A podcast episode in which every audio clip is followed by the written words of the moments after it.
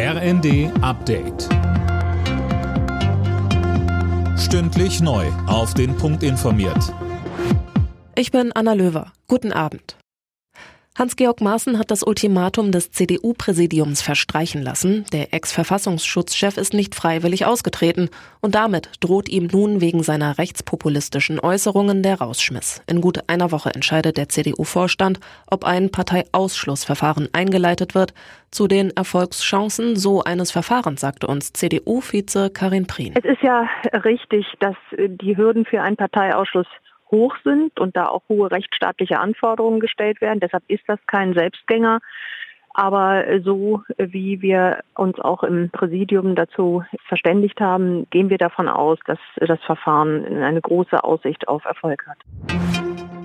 In den nächsten Tagen bleiben wohl wieder viele Briefe und Pakete liegen. Verdi hat für morgen und übermorgen zu weiteren Warnstreiks bei der Post aufgerufen. Betroffen sind ausgewählte Brief- und Paketzentren und Zusteller in ganz Deutschland. Schon in den letzten Wochen hatten zigtausende Postbeschäftigte gestreikt. Verdi fordert für sie ein Gehaltsplus von 15 Prozent. Die Post lehnt das ab. Mitte der Woche gehen die Tarifverhandlungen weiter. Die USA haben den mutmaßlichen Spionageballon aus China abgeschossen. Die Trümmer fielen ins Meer und sollen nun untersucht werden, um mehr über den Ballon herauszufinden.